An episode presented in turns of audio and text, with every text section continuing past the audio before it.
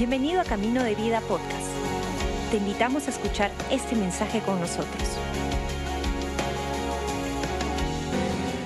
¿Cuánto realmente se emocionan de acercarse a la palabra de Dios? Es emocionante. Es un privilegio poder acercarnos a la Biblia, es un privilegio poder leer de la palabra de Dios juntos. Y vamos a, a empezar, por favor, y vamos a abrir nuestras Biblias, los que tienen Biblias así, que se abren. O si no, prende tu celular. Vamos a prender nuestras Biblias si estás en tu celular o en algún dispositivo móvil. En Juan capítulo 8. Juan capítulo 8, versículo 32. Es un versículo conocido. De alguna forma quizás en algún momento lo has escuchado, pero vamos a leerlo juntos en este momento. Y dice así, Juan 8, 32. Dice, y conocerán la verdad. ¿Y la verdad? Vamos de nuevo, porque creo que aquí podemos salir memorizando este versículo y dice, y conocerán la verdad, y la verdad, y la verdad los hará libres. De hecho, como decía, qué, qué hermoso es poder declarar esta palabra, es poderosa, es verdad, dicho sea de paso. Y hay una cosa que salta a simple vista con este pasaje, y lo que salta a simple vista es lo siguiente, verdad te lleva a libertad. Tan sencillo como eso. Verdad te lleva a libertad. Porque conocerán la verdad y la verdad los hará libres. De hecho, una cosa que me llama muchísimo la atención es, en el año 1955, dos hombres, uno llamado Joseph y otro llamado Harrington, miren esos nombres, uh, estudiosos de la psicología, inventaron, entre ellos hicieron un estudio un estudio que ahora es bastante famoso y en un momento les voy a explicar por dónde va el, el, estudio de, de, Joseph y de Harrington. Porque ellos inventaron lo que ahora se conoce como la ventana de Johari. ¿Alguien probablemente escuchó acerca de la ventana de Johari? Ok, hoy ya lo van a escuchar todos, casi todos por primera vez. La ventana de Johari es una herramienta que se usa mucho en psicología, básicamente Uh, que, es, un cuadrante de cuatro partes, donde lo, que explica el, estudio y lo que explican los, eh, en este caso, tanto Joseph y Harrington, es de que el ser humano, el ser humano, sin proponérselo, tiene dentro de sí, uh, en, su, en su consciente, en su interior, una división en cuatro partes. ¿Ok? Ahora, ojo, solamente estoy hablando de un estudio, hay otros también, pero este va, va, importante también y es bastante curioso este estudio. Habla de cuatro partes. Una de esas partes se conoce como el área libre. ¿Y qué vendría a ser el área libre dentro del estudio de, de estos dos psicólogos, psicoterapeutas? El área libre viene a ser esta parte de nuestra vida en la que es conocido por nosotros, pero también es conocido por las personas de nuestro alrededor. Es decir, eh, en, algunas otras bibliografías lo mencionan como el área pública. Es decir, ¿es, es, es eso aquello que mostramos, que nos, que nos pone orgullosos mostrar? Y todo el mundo conoce de alguna forma, ah, ok, yo creo que estos hábitos o esta forma de hablar o esta forma de expresarse es de tal persona. Y obviamente es algo que, que nos, nos, nos, sentimos libres en mostrar. Por eso se conoce como el área, libre. Hay otra área dentro de estos cuatro puntos en este cuadrante que se conoce como el área ciega. ¿A qué te suena área ciega? Es esa área que tú no te das cuenta que tienes, pero otros sí. No sé si alguna vez te ha pasado que alguien viene y te dice, oye, yo noté esto en ti, y tú dices, ¿en mí? No, sí, así hablas. ¿Yo? Sí, así eres. Yo, ya, eso se conoce como área ciega, que todo el mundo se da cuenta. Pero tú no. Es como que a veces todo el mundo huele, pero tú no te hueles, algo así. Perdón por el ejemplo, pero eh, por ahí va el tema. Es como un, un, punto ciego, no te das cuenta. Está algo tan, tan, tan impregnado en ti. Disculpe el ejemplo. Toqué carne ahí en algunos porque se me empezó a codear por aquí varios área ciega por si acaso.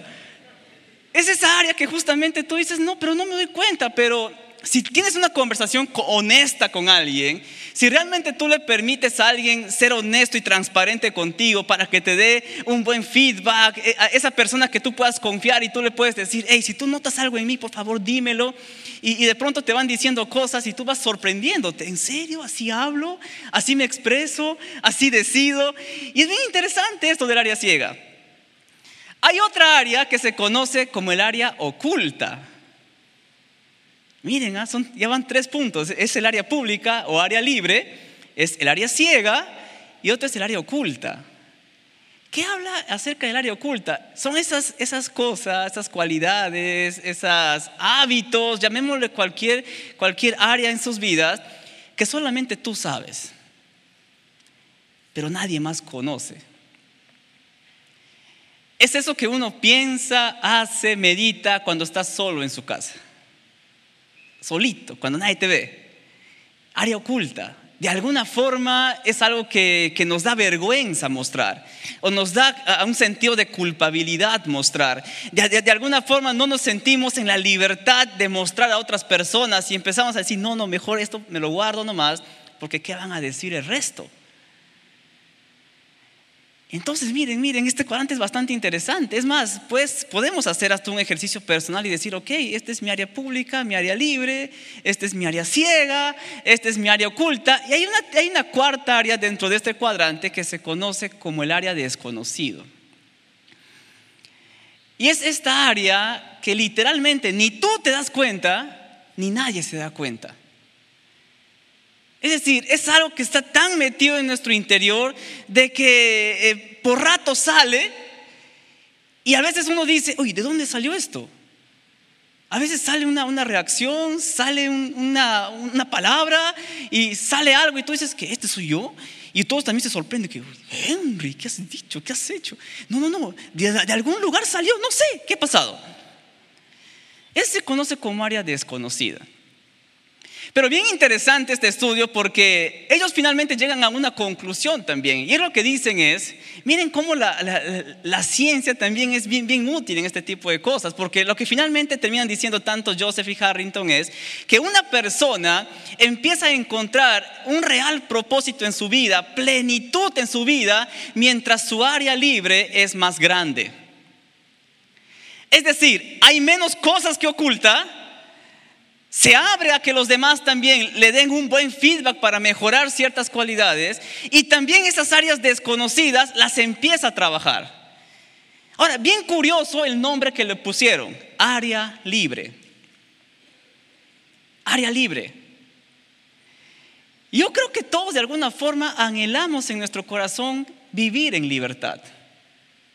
Vivir sin esos complejos que nos atan Vivir sin, sin, sin, esa, ah, sin tener que hacer ese esfuerzo por aparentar algo.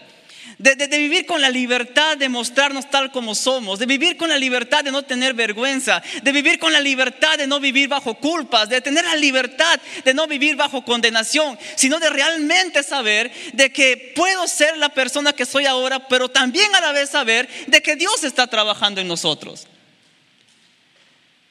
Eso realmente de eso se trata vivir en libertad. Y por eso el versículo que leímos inicialmente, conocerán la verdad y la verdad los hará libres. Mientras más verdad conozcamos, mientras más verdad mostremos, más libertad experimentaremos. Y ahora muchas veces nos preguntamos, hey, pero yo realmente quiero vivir en libertad, ¿qué es lo que debo hacer? Entonces abre espacio a la verdad en tu vida. Pero hay una cosa que es verdad también en este punto, porque es fácil decirlo, pero en el día a día, en la decisión tras decisión, sí o no que hay, es complejo vivir, vivir, bajo esos parámetros reales de verdad. Es difícil caminar, es difícil eh, eh, estar en un grupo, es difícil estar en una comunidad y a la vez decir, hey, miren, este es realmente quién soy yo, miren, realmente tienen la libertad para acercarse y decirme qué áreas tengo que mejorar. Y es más, empezar a trabajar esas áreas también que tenemos ocultas y traerlas a la luz. La verdad es que es bastante complejo. No es tan sencillo como suena. Y mientras yo eh, analizaba esto y me preguntaba a mí mismo, también decía, hey Henry, pero ¿de dónde nace esto que lo hace tan difícil? ¿De dónde nace esto que lo hace tan complejo para nosotros? Y la Biblia tiene la respuesta. Por eso es que me encanta la Biblia, porque en la Biblia está absolutamente todo. Y aquí vamos a leer Génesis capítulo 3. Génesis capítulo 3, para los que de repente no están familiarizados con esta, esta parte de la escritura, habla acerca de lo que se llama la caída del ser humano. Dios había creado tanto a Adán y Eva eh, y, los puso en un ambiente realmente maravilloso, el paraíso mismo, el Edén, el huerto mismo de Dios, ahí los puso a ellos para que puedan crecer y como dice la Biblia, que ellos puedan señorear y, y ser representantes básicamente de Dios en la creación. Y en el capítulo 3 lo que nos habla es acerca de una conversación bien interesante que tuvieron tanto Adán y Eva con una serpiente. Y dicho sea de paso, la serpiente dice que era la más astuta. Eh, les estoy contando, parafraseando esta parte de la historia, que era la más astuta entre todos los animales del campo. Se acercó y empezó a decirles, hey, ¿verdad Dios les dijo tal cosa? Y esta es esta parte de la Biblia donde nos, nos, cuenta este acontecimiento en la que Dios les había dicho a ellos, miren, ustedes pueden comer de cualquier árbol, de cualquier fruto en toda la creación, excepto de este árbol. Y la verdad es que Dios estaba cuidando el corazón de Adán y Eva. Estaba cuidando su corazón, estaba cuidando realmente y poniéndoles algo eh, visible y tangente para que ellos constantemente digan, no, mi corazón está aquí, mi corazón está contigo. Ellos sabían de parte de Dios qué camino, qué camino tomar, pero de pronto viene la tentación, viene el tentador, viene la serpiente y empieza a tener una conversación con ellos y para hacerles corta la historia, finalmente terminan comiendo de este fruto. Dicho sea de paso, como paréntesis, la Biblia no dice qué fruto es. Si tú pensaste que es manzana, está bien, pero la Biblia no dice que es manzana. Puede haber sido cualquier fruta, ¿ok? Mango, fresita, eh, pitahaya, está de moda. Cualquier fruta pudo haber sido. Lo cierto es de que ellos comieron la fruta que no debieron comer. ¿Y qué es lo que pasó? Eh, eh, momentos, segundos después de comer este fruto. Versículo 7 de Génesis capítulo 3. Dice, en ese momento se le abrieron los ojos y de pronto sintieron, ¿qué cosa? Vergüenza. De pronto sintieron vergüenza por su, por su desnudez. Entonces cosieron hojas de higuera para cubrirse. Bien interesante lo que, sucedió, aquí, porque ellos antes de este acontecimiento no sabían lo que era la vergüenza. Es más, cuando tú lees el final del capítulo 2, dice que ellos estaban desnudos, estaban frente a toda la creación y no sentían vergüenza de ningún tipo. Pero después de este acontecimiento, de comer el fruto, empezaron a sentir vergüenza. De pronto se dieron cuenta, ay chispas, hay cosas aquí que, realmente no me gustaría mostrar. Y la decisión que tomaron después de eso es bastante curioso también. Dice que ellos se fueron, empezaron a buscar, ok, ¿con, qué nos cubrimos? Y encontraron por ahí hojas de, de, la higuera y cortaron las hojas más grandes y ¡fum! se taparon. Y eso realmente nos muestra algo bien interesante de lo que vivimos nosotros, cada uno de nosotros hasta el día de hoy. ¿Qué es lo que nosotros hacemos cuando encontramos en nuestra vida áreas o hábitos o situaciones que nos traen vergüenza? ¿Qué es lo que hacemos nosotros? ¿Sabes qué es lo que hacemos? Y digo hacemos porque soy el primero en esto. Trato de buscar en mis propias fuerzas. Trato de buscar bajo mis propios méritos. Trato de, de buscar bajo mi propio esfuerzo cómo lograr cubrirme. ¿Cómo tapo esta vergüenza? ¿Cómo tapo para que nadie me vea? Y de pronto, sin darme cuenta, empiezo a mostrar eh, caretas, empiezo a mostrar máscaras, empiezo a mostrar cualquier cosa para no mostrar eso que me avergüenza. En otras palabras, empezamos a querer buscar justicia, empezamos a querer buscar paz en nuestros corazones, empezamos a querer tapar esa culpabilidad, empezamos a querer tapar esa vergüenza con nuestros propios méritos tal como intentó aquí Adán y Eva. Lo que dice aquí es que ellos ni bien sintieron vergüenza, lo que hicieron fue buscar hojas de la higuera para cubrirse. Y lo siguiente que dice es bastante interesante. Versículo 8 dice, cuando soplaba la brisa fresca de la tarde, el hombre y su esposa oyeron al Señor Dios caminando por el huerto. Y mira lo que hicieron. Así que se escondieron del Señor Dios entre los árboles. Eso nunca había pasado. De pronto empezaron a tener vergüenza, empezaron a sentir culpa, trataron por sus propios medios cubrirse, trataron por sus propios medios eh, tapar esa vergüenza que sentían en su corazón y evidentemente no lo lograron. Evidentemente sus fuerzas nunca iban a completar y nosotros hasta hoy día sabemos, si lo intentamos en nuestras propias fuerzas, no podemos. ¿Cuántas veces hemos intentado hacer cosas en nuestras propias fuerzas y no hemos podido?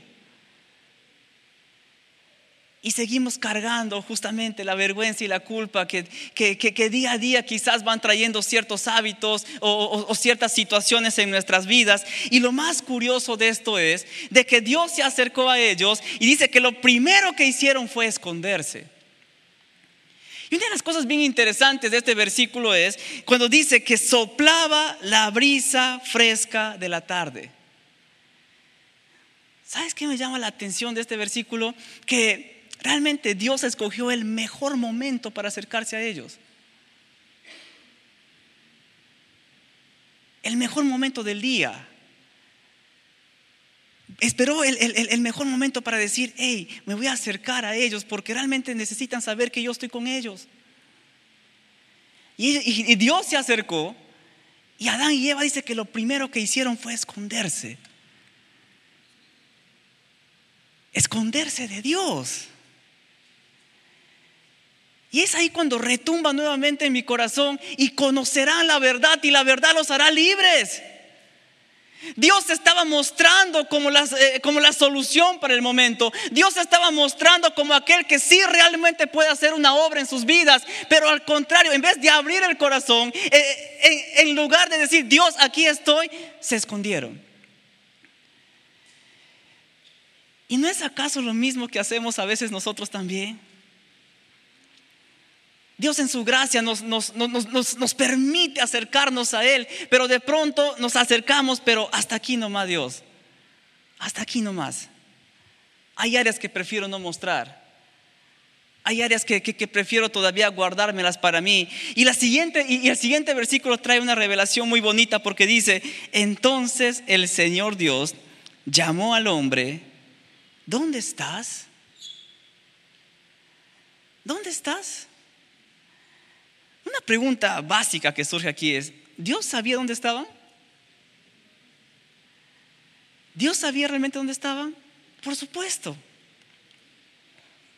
Para Dios no hay nada escondido. Pero me encanta saber que Dios, por más que Él sabe todo, se acercó a ellos y les dijo, hey, ¿dónde están?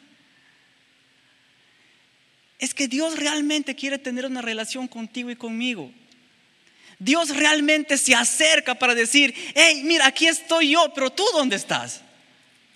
Yo siempre estoy a tu lado, pero tú dónde estás? Y una de las cosas que me llama la atención de este versículo también es que no solamente estaba hablando de un lugar geográfico, de dónde estaba tanto el hombre y la mujer, sino de realmente dónde está su corazón. ¿Dónde estás? Y es la misma pregunta que todos nosotros podemos escuchar en este momento de parte de Dios. Hey, ¿dónde estás? Puede que físicamente estemos en un lugar, pero realmente, ¿dónde estás? Porque Dios sí está aquí. Y una de las cosas que me encanta de Dios es de que Dios pudo haber, pudo haber entrado y simplemente haber arrebatado el momento diciendo, hey, a ver, a ver, a ver, este arbolito muévelo. No, pero Él se acercó con tanto cuidado diciendo, mira, ¿dónde están? Quería tener una conversación con ellos. Quería tener un momento íntimo con ellos. Y dice el versículo 10, el hombre contestó, te oí caminando por el huerto, así que me escondí. Tuve miedo porque estaba desnudo. Y uno cuando lee esta historia muchas veces dice, wow, realmente qué fuerte esta historia. Y de alguna forma cuando nos acercamos a ella y, empiezo a ver mi vida misma, me doy cuenta y digo, Dios, ya sé de dónde nace todo esto. Ya sé de dónde nace esa necesidad muchas veces de, querer tapar cosas. O de querer vivir bajo la sombra de la apariencia. Tratando de mis propios méritos tratar de, cubrir mis faltas y aquello que me avergüenza, de tratar de mis propias fuerzas de cubrir aquello que me trae algún tipo de culpa. Aquello que prefiero esconder. Aquello, aquello que prefiero que nadie más vea en mí. Pero Dios no se queda ahí. Dios no se rinde. versículo 15, hay una promesa muy bonita que dice, y pondré hostilidad entre tú y la mujer. Le está hablando a la serpiente aquí. Y entre tu descendencia y la descendencia de ella. Y miren lo que dice aquí, dice, su descendiente te golpeará la cabeza y tú le golpearás el talón. ¿De quién está hablando Dios aquí? De Jesús y conocerán la verdad y la verdad los hará libres. De cuál es la cuál es la realmente la, verdad que necesitamos conocer. Tiene un nombre y su nombre es Jesús. Aquello que Adán y Eva no pudieron, Jesús sí pudo. Aquello en donde Adán y Eva fallaron ante la tentación de la serpiente, Jesús sí pudo. Él es el vencedor. Él pisó la cabeza de la serpiente. Para nosotros poder conocerlo a Él, para nosotros poder acercarnos confiadamente ante Él y saber que en sus fuerzas, para saber que en su poder, para saber que en su gracia, sí podemos. Sí podemos trabajar esas áreas que están ocultas en nosotros. Sí podemos trabajar esas áreas que a veces nos da vergüenza mostrar. Porque ante su presencia no hay condenación. Ante su presencia no hay vergüenza. Ante su presencia lo que encontramos es favor, encontramos gracia, encontramos amor, encontramos cumpliendo esa palabra en nosotros, que Él no se rinde. Y aquello en el que nosotros sí nos hemos rendido, Aquello en, el que nosotros quizás ya le hemos dejado tirado a un costado como algo que nunca voy a poder. Él sí puede. Nuestro Dios puede. En el versículo 21 dice, y el Señor Dios hizo ropa de pieles de animales para Adán y su esposa. Miren cuán grande amor de Dios. Una de las cosas que amo amo de, la palabra, amo de Dios, es saber de que puedo venir y mostrarme tal como soy a Él. Y no es que me dice, ajá, otra vez. Lo que hace es cubrirme con su gracia. Lo que hace es cubrirme con su, con su poder, con su favor. Lo que hace es abrazarme como un padre. Yo sé que muchos de nosotros a veces cuando estamos eh, eh, en esos momentos que traen turbulencia a nuestras emociones y pensamientos, a veces lo que más queremos es sentir un abrazo y realmente saber que no estamos solos. Y realmente saber que aquello en el cual quizás ya estamos tirando la toalla, hay alguien que no lo va a hacer. Que al contrario viene y te cubre y te dice, aquí estoy contigo, no te dejaré ni te abandonaré, jamás. He aquí estoy contigo todos los días hasta el fin del mundo, dice su palabra. El Señor nunca te suelta ni te soltará, porque su gracia te cubre. Y quiero leer un versículo más con ustedes y voy cerrando con esto. Hebreos 4, 16 que es ese versículo que justo también leyeron o compartieron para iniciar el servicio el día de hoy. Dice, así que acerquémonos con toda confianza al trono de la gracia de nuestro Dios. ¿Qué significa acercarnos con toda confianza? ¿Qué significa acercarnos ante el trono de la gracia con toda confianza? Significa acercarnos a Dios, aquí estoy. No puedo ocultarte nada. No tengo que esconderme. No tengo que tener miedo. Aquí estoy, Señor. Y miren lo maravilloso de la palabra de Dios, porque el, autor del libro de Hebreos pudo haber dicho aquí, y, pueden acercarse con toda confianza ante el trono de la justicia, pudo haber dicho ante el trono de la misericordia, ante el trono de la paz, pero escogió, inspirado por el Espíritu Santo, decir ante el trono de la gracia. Porque la gracia nos recuerda algo. No se trata de nuestros méritos, no se trata de cuánto aparentemos, se trata de que Él ganó. Se trata de que Él es el vencedor. Se trata de que Él sí puede. Y que en Él sí soy más que vencedor. En Él soy más que victorioso. La gracia me recuerda de que aquello en lo cual yo he fallado, Él nunca va a fallar. La gracia me recuerda eso. De que puedo acercarme tal y como soy y no voy a encontrar un bibliazo dándome. Si no voy a encontrar su favor. Y como dice tal cual la escritura aquí, allí recibiremos su misericordia y encontraremos la gracia que nos ayuda cuando más lo necesitamos. Por eso empecé diciendo esto, realmente necesitamos de Dios. ¿Cuántos necesitamos de Dios? Todos necesitamos acercarnos a este trono de gracia. No hay otro lugar más seguro, no hay otro lugar más poderoso que ese, que el mismísimo trono de la gracia de Dios. Ese es tu hogar. En todo tiempo, sea lo que sea que haya pasado en el día tras día, tu hogar es en ese trono, frente al trono de la gracia de Dios. Ese es tu hogar. Señor Dios, Gracias por, por tu palabra. Gracias Señor Dios porque tú abres Señor toda verdad en nuestras vidas. Tú Dios empiezas una obra en cada uno de nosotros Dios y nunca te rindes.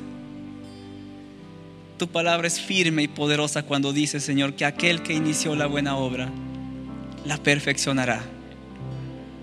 Dios, y aquí estamos, tal y como somos. Aquí estamos, Señor, y, y realmente reconocemos de que no podemos ocultarte nada. Aquí estamos con nuestros temores, aquí estamos con nuestras alegrías, con nuestra historia. Aquí estamos, Señor, con aquello que nos hace reír, con aquello que nos hace llorar, Señor aquí estamos. Y gracias Señor por darnos acceso con toda confianza a tu mismísima presencia. Y solamente ahí, Señor, podemos encontrar todo lo que necesitamos. Gracias, Señor. Dios, y oro también, Señor, en este momento por cada persona, Señor, que está aquí y que en este momento está escuchando tu mismísima voz en sus corazones. Oro, Señor Dios, por cada uno, Dios, que en este momento tomará la decisión, la decisión más importante en sus vidas, Dios, que es recibirte a ti, abrir su corazón. Es tu palabra, Señor, la que hace la obra. Gracias por acompañarnos. Esperamos que hayas disfrutado el mensaje de hoy. Si deseas más información, síguenos en nuestras redes sociales o visita caminodevida.com.